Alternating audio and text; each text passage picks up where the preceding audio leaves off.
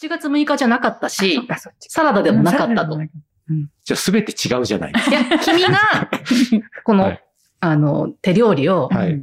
この味がいいねと言ってくれたのは本当だと思うんですけれども。じゃあまあ、カレーだったかもしらんし、肉じゃがだったかもしらんし。そこにある気持ちは、まあ、あの本当なんだけど、うんそれを、まあ、7月6日はサラダ記念日はい。といったところに技があると。Three, two,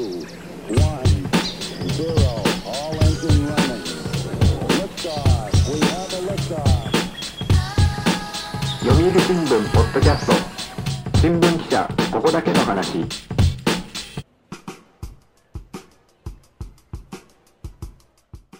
読売新聞ポッドキャスト新聞記者ここだけの話。この番組は読売新聞の中の人をゲストに迎えてニュースな話題をお届けするポッドキャスト番組です。えー皆さんこんにちは。番組ナビゲーターの山根です、えー本日のゲストは読売新聞が運営するウェブメディア大手小町の編集部から、えー編集長の山田恵美さんと記者の深井めぐみさんです。よろしくお願いします。よろしくお願いします。よろしくお願いします。えー今日はですね、えー短歌の話ということで、まあ、いわゆるまあ五七五七七の短歌ですけれども、まあ、これ伺っていこうと思うんですけども、はいえっ、と、その前にですね、まず、えー大手小町のことをですね、紹介してもらってもいいですか？はい。えーとですね、大手小町は読売新聞が運営してます、えー女性向けのサイトで、コンセプトとしては30代の働く女性に向けて、えーキャリアですとか、はい。えー結婚、出産、子育てといった人生のいろいろな節目、はい。そこに、えー参考になるようなはい。えー生き方の生き方にまつわる情報をお伝えしているサイトでありまた、えー遊ぶとか、えー何か興味のあることにチャレンジするですとか、カルチャーの面の情報なども、うんえー豊富に取り揃えて、えー皆さんに発信しているサイトです。はい。素晴らしい。何だったいやいや、いやいや、全然大丈夫です。大丈夫ですか？はい、大丈夫です。はい。あの、読み上げありがとうございます。読み上げ？てで、あまあまあまあ、もうちょっと本題入っ入っちゃいますけども、すごい。はい。えーっと、ちなみにですね、で、まあその、お今日のテーマの話にまあ移りますけれども、はい。えーまあ短歌の話ということで、えーっと、先日ですね、大手小町のお中にもですね、あの記事取り上げられていたんですけども、えー Z 世代の心をつかむ短歌ブーム、はい。えーっと、31音の不安や焦り、SNS で共感。これが、えー9月21日の公開の記事でしたけども、はい。えーっと、まあこの Z 世代にその短歌がブームって、私たちもね、ちょっと半信半疑な部分も 正直なところはい、あったんですけれども、最近すごくいろんなメディアで、はい、はいなんか今来てるよねっていうのを読みますよね。そうですね。はいあの、だから企画が、えっ、と、立ち上がりかけた当時、うん。うん、数ヶ月前ですけど、うん。その時よりも、えー日々メディアの中で、若者の間で短歌がはい、こんなにえー流行しているっていうニュースとして流れてくることが非常に多くなってきたというふうにか感じてますし、うん。えーあの雑誌ですとか、うん。はい、あのいろんなサイトですとか、うん。ええ。そういったところでの話題にもなってるというふうに感じてます。これ、どうしてまたこの短歌って流行ってるんですかね？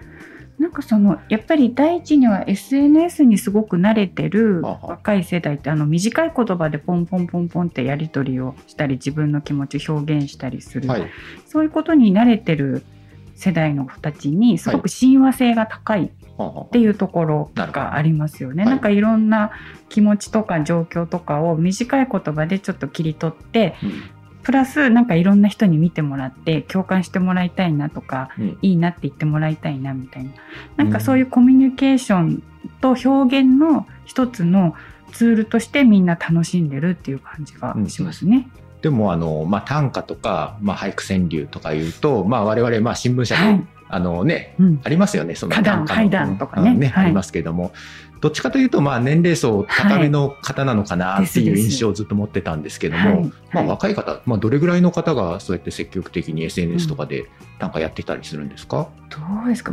に大学生とか高校生とかね。まあ、だからやはりその SNS うん。をツイッターとかうん。インスタグラムなどをうん。うん。日常的にあの活発に使っている世代ですから、まあ、10代からうん。20代、30代にかけて、えー。えー非常に、あの、やそうですね、あの、ハッシュタグ短歌とか、うん。そういうのをあのつけることによって、え。ーあの、すごく膨大な、まあ、そういう投稿数があるわけですけれども、その中から、こう、拾い上げられて、うん。えーたくさんの人と、まあ、共有することができる。うん。ということで、あの、若い方がすごく上手に楽しんでるなっていうふうに思います。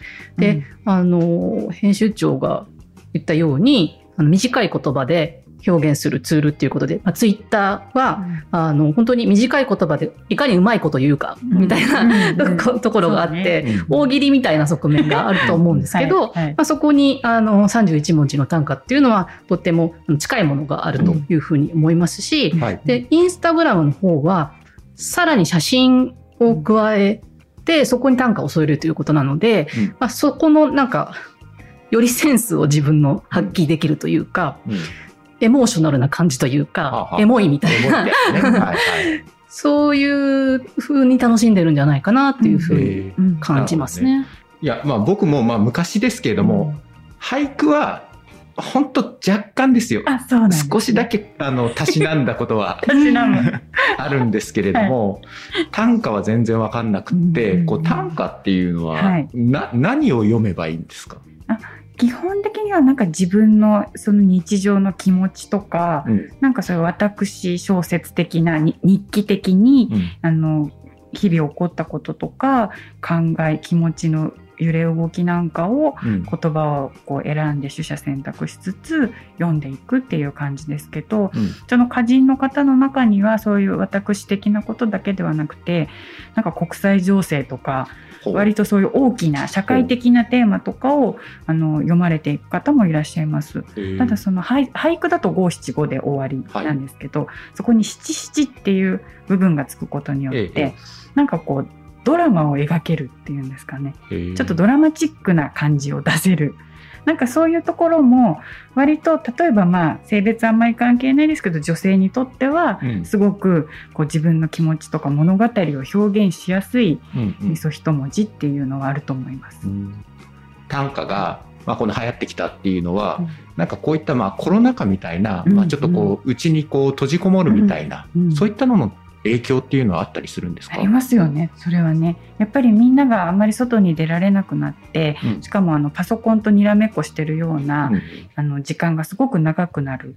でそういう時にあのよく皆さんがおっしゃるのはオンラインの歌会とかなんかそういうのをオンラインでやる Zoom とかである自分が作った歌とかをお互いに発表し合って、それを公表し合うみたいな、なんかそういうのまあ昔は結社でリアルな会合としてうん。結社に属する歌人の方たちがやってたんですけど、うん。それをもっと手軽に結社とかに属してないうん。人たちがオンラインでこう楽しむようになったっていうのをよくね、うん。聞きます。なるほど。あの、まあ、こういうコロナ禍になってみんな、あの、ステイホームしてる時に、うんオンライン飲み会したよっていううん。方たくさんいると思うんですけど、はい。大体こう最初は盛り上がるけど、うん。こう徐々に何のためにこうん。うやってるのかよくわかんなくなるとか、飽きちゃうみたいなことがあったん。じゃないかなと思うんですけど、まあそういう短歌をこうね、うん。読み合うとか、目的がね。そういう、そう目的をうん持って、あの、するっていうのは、それはとっても有意義でいいなっていうふうに、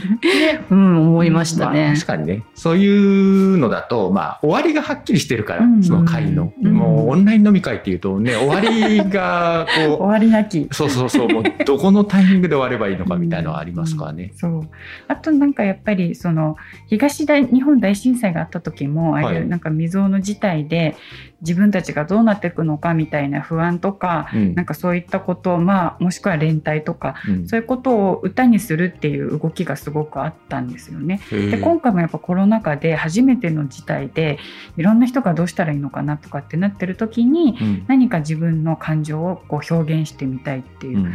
そういうなんか世の中が大変な時こそ歌っていうのは必要とされてはい。こう盛り上がってきたっていうようなその文化史的なあのこともあると思います。へーそうですね。あの、あコロナとか、まあ、震災とか、そういったことがあると、まあ、まず真っ先に、こう、まあ、あの、食料とか、水とか、うん。うん。あの、まあ、住む場所とか、そういったことが、まあ、第一優先なので、うん。あの、こうまあ、そういう文化とかそういったものって、だ大抵後回しに、まあうん。なりますしすぐに必要にないものっていうことがあると思うんですけれども、まあね、今回も不要不急っていうふうんにそうですね。言われましたからね。うん。まあでもあの長い目で見ていくと、うん。やっぱりそういったものがないとどうしても人間って、うん。生きていけない。生きていけないっていうところがあると思うんですよね。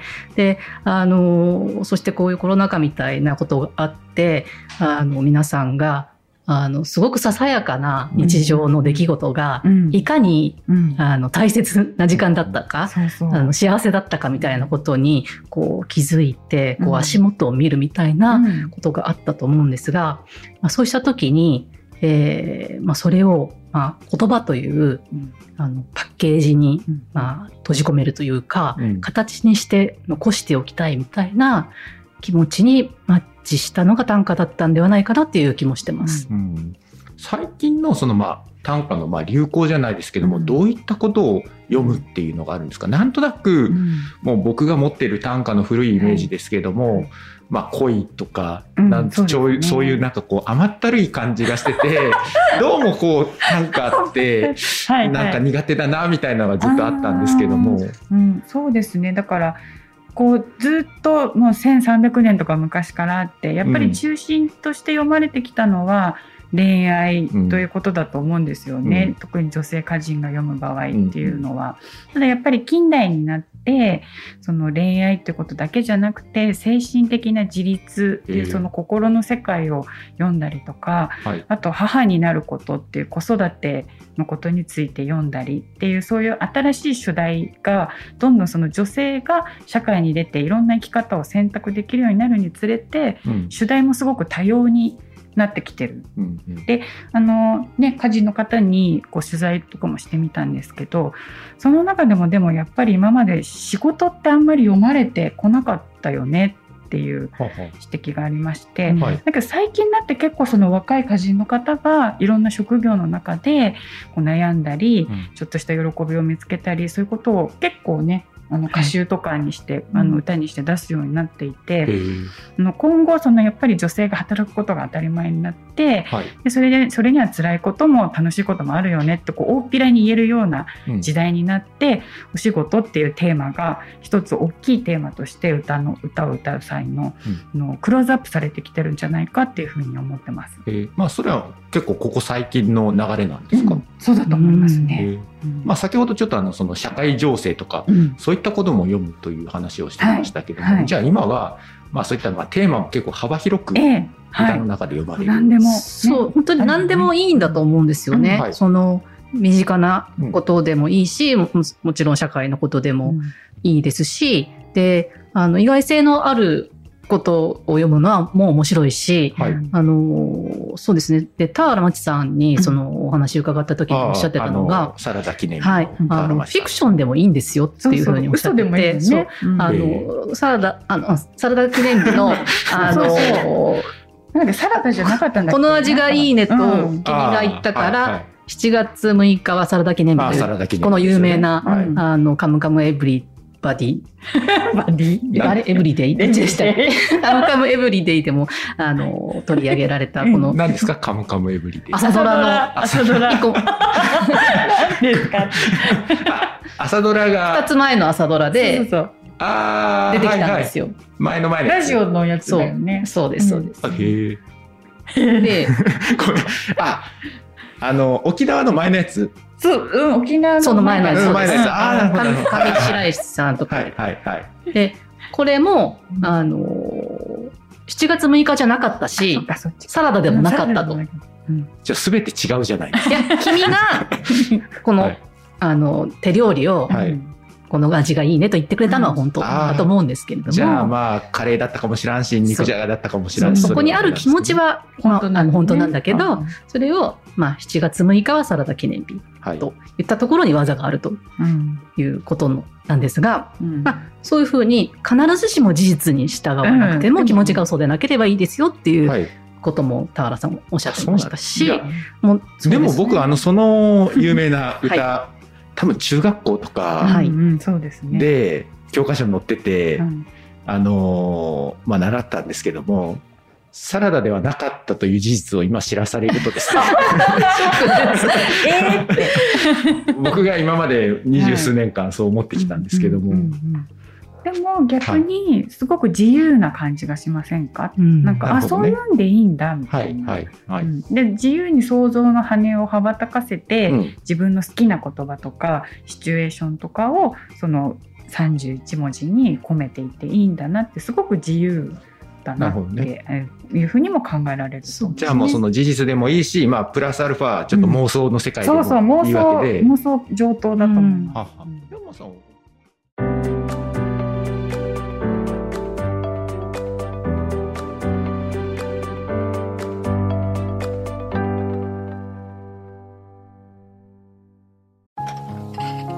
後は火星かな。どうしたのお父さん？いや今日の新聞。人口爆発広がる移住先。私だったらハワイかな。無難だな。新聞がある。話題がある。お試し読売新聞。ネットで簡単。まずは無料で。この田原町さんのこのサラダ記念日から、まあ、35年が、まあ、過ぎているんですけれども、そんなになるんですね。はい。で、その間にやっぱり現代短歌っていうものが、その、いわゆる昔のね、あの、古典的な短歌とは違う、うん。えー自由なうん、あの、創作の、まあ、場として、あの、すごく発展してきたんだな、とうんうん。いうふうに、まあ、今回、私も、まあ、改めて、あの、知ったなというふうに思ってます。現代短歌が、まあ、うんこの発展していったっていうことですけども、はい特に最近はうん、それこそ SNS であったり、まあ、スマホであったりって、うんそういうので、もう発展の仕方もなんかもうすごい多種多様な発展の仕方をしてたりするんじゃないですか。はい、昔はね、あその、それこそ携帯小説みたいな感じで、はい。まあちょっとね、流行ったりもしましたけども、はい。またね、SNS のこの流行で、うん。まあいろいろな、なんかこの発信の仕方もあるし、うん。えー発展の仕方もあるのかなって思いますそうよですよね。だから田原さんも関わってらっしゃるホスト短歌だっけ？ホストマン養子。うん、ホストマン養子。ホスト。歌舞伎町で働いてる男性の方々が、はい。その職業にまつわる歌を読むっていうもの、そういうコンセプトのものなんそうですね。あな76人のうんホストの皆さん。すごくいいですよね、このあの歌集も。そうなんです。それ別に、あの、チャ、チャラックやってるわけじゃないんですよ。うんうんね継続的な、そう、あの、そ、の、まあ、本が出た後も、うんあの、毎月集まって、こう、歌会を開いたりですとか、その、すごく、あの、ハマったホストの方なんかは、はい。個人で、その、えっ、と、新人賞に募集、あ募集してるものに応募しようとか、はい。頑張ってる方もたくさんいらっしゃるらしいです。えーホストの人たちがリアルに集まって歌会を。そうしてリアルもしてたでしょうし今はオンラインかもしれないけどね。はい。でなんかシャンコとかねシャンパンコールってなんか専門用語とかもはいはい。交えて、そそういうなんかちょっと知らないけどなんだろうって思う言葉がクッて入ってると、うんすごいフックになってえ何なんだろうってなるそういうなんか新しい言葉を知るみたいなはい面白さもねありますよえね。ーうんホストの方々なんで、うん。まあ当然男性の方々ですよね。うんうん。はい。まあそういった、まあ、老若男女そう問わず、そう性別もう年齢世代問わず、うん。うん。結構俳句、俳句じゃなくて、あの短歌が、なんかですね。短歌来てるぞと。はい。そうですね。はい。あの、まあ、ここで言っていいのかわかんないですけど、NHK, NHK 短歌とか、うんうんうんああいった番組そうそうの、あの、出演者にも、うん。あの、アイドルの若い女性とか、はい。タレントさんとか、あの、そういう方が出てきて、はい。で、あの、別にただそこにたまたま出てきたわけじゃなくて、うん。あの短歌をまあやってるのでという形で呼ばれたりとか、うん。っていうこともあのよく見かけますね。うん。ちなみにその短歌ってなんかルールみたいなのってあるんですか、まあ、俳句だったらね季語入れたりするじゃないですか。うんうんうん多分ほとんどその味噌一文字にするっていうだけで、うん。プラスそ味噌一文字字っていうのは31音ですね。はい、五七五七七。はいプラスそれちょっと多かったり少なかったりしても OK みたいなね。まあ、ちょっと字余りだったり、っていうことは、まあ、あの、絶対ダメではない。ううん。ん割とそこから、こう、外れているうん歌っていうのも、あの、多く、あの、うん。読まれてはいますね。その上の句がこうじゃないとダメとか、下の句がこうじゃないとダメみたいなのも全然ないですか？なんか俳句のその文字数の少なさと記号を入れなくてはいけないというルールに比べるとうん。非常にあの難しあの簡単で難しくない。うんうん。ですね短歌は。田原さんも日本語を使ってる人ならうん。誰でもできます。うん。そうなんですよ。確かに、その、まあ我々ね、記者やっててライターしてると、まあどうしてもこう、七五調ってはい文章の収まりがいいかそうら、なんそう割とこの DNA に染みついてるですよねっていうか、はい。だからこう、原稿書くときも結構リズムをね、整えるために、まあ七五調みたいなの使ったりもしますからね。うんそうだからあれだよね募集お応募を募集する記事も見出しを五七五七七に深井さんが 誰も気づかなかったかもしれないですけど。はい。はい。そうそうなんだっけ？あある？えなんかと、何ですか？お仕事のちょっと待ってくださいね。ちょっと待ってくださいね。あの、さっきからあの、募集とか、急に言われてもわからないかも そっかそうだったねずっと言ってますけども、はいあの、最後に言った方がいい。そうでしたどう、どうしましょうかね？どうしましょうかね？えーっと、じゃあ、まあ、もうしましょうか？しましょうかね？はいはい。何か、あの、募集をされてるんですか？教えてもらっていいですか？はい、えーっとですね、あのー大手小町が働く女性を応援しているはい。サイトうん。ということで、その働く女性をさらにさらに応援していこうということでそのお仕事をテーマにした短歌を皆さんで作ってみてうん。応募しませんか？っていうその短歌大賞をうん。今その作品を募集しておりはいます。。その告知のために今日は 出てきたということでいいですね。はい。はい、で、ではい。まあ、その、単価対象ということですけども、いつからされてるんですか？今年で何年目みたいなのあるんですか？初めてなんであ、す。初めてなんですか？へえ。これなんでまたこれやろうっていうことになったんですか？いや本当にあの若い人たちに短歌が流行ってるらしいねっていう雑談から 始まりましい。て、ええだったらあのー募集して、はい。応募していただくっていう、そういうなんかこう双方向な企画ができたらいいよねって言って、あので私たちお仕事テーマだし。そうですね。何か何でもいいよっていうよりは何かテーマがあった方がいいな、じゃあお仕事かな、うん。というふうにちょっとずつ、はい。あの形が見えてきて、うん。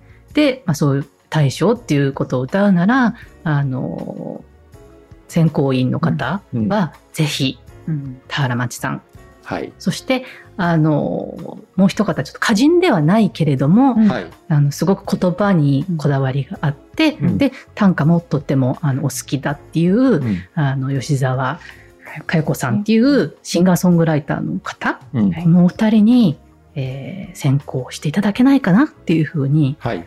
思ってあのお願いしたところ、はいご快諾いただけたという やったーみたいなね。はいはい雑談から始めたりしては、なんか選者が、選者というんですかね。選考委員の方、いすごい方たちでです。はい。はい。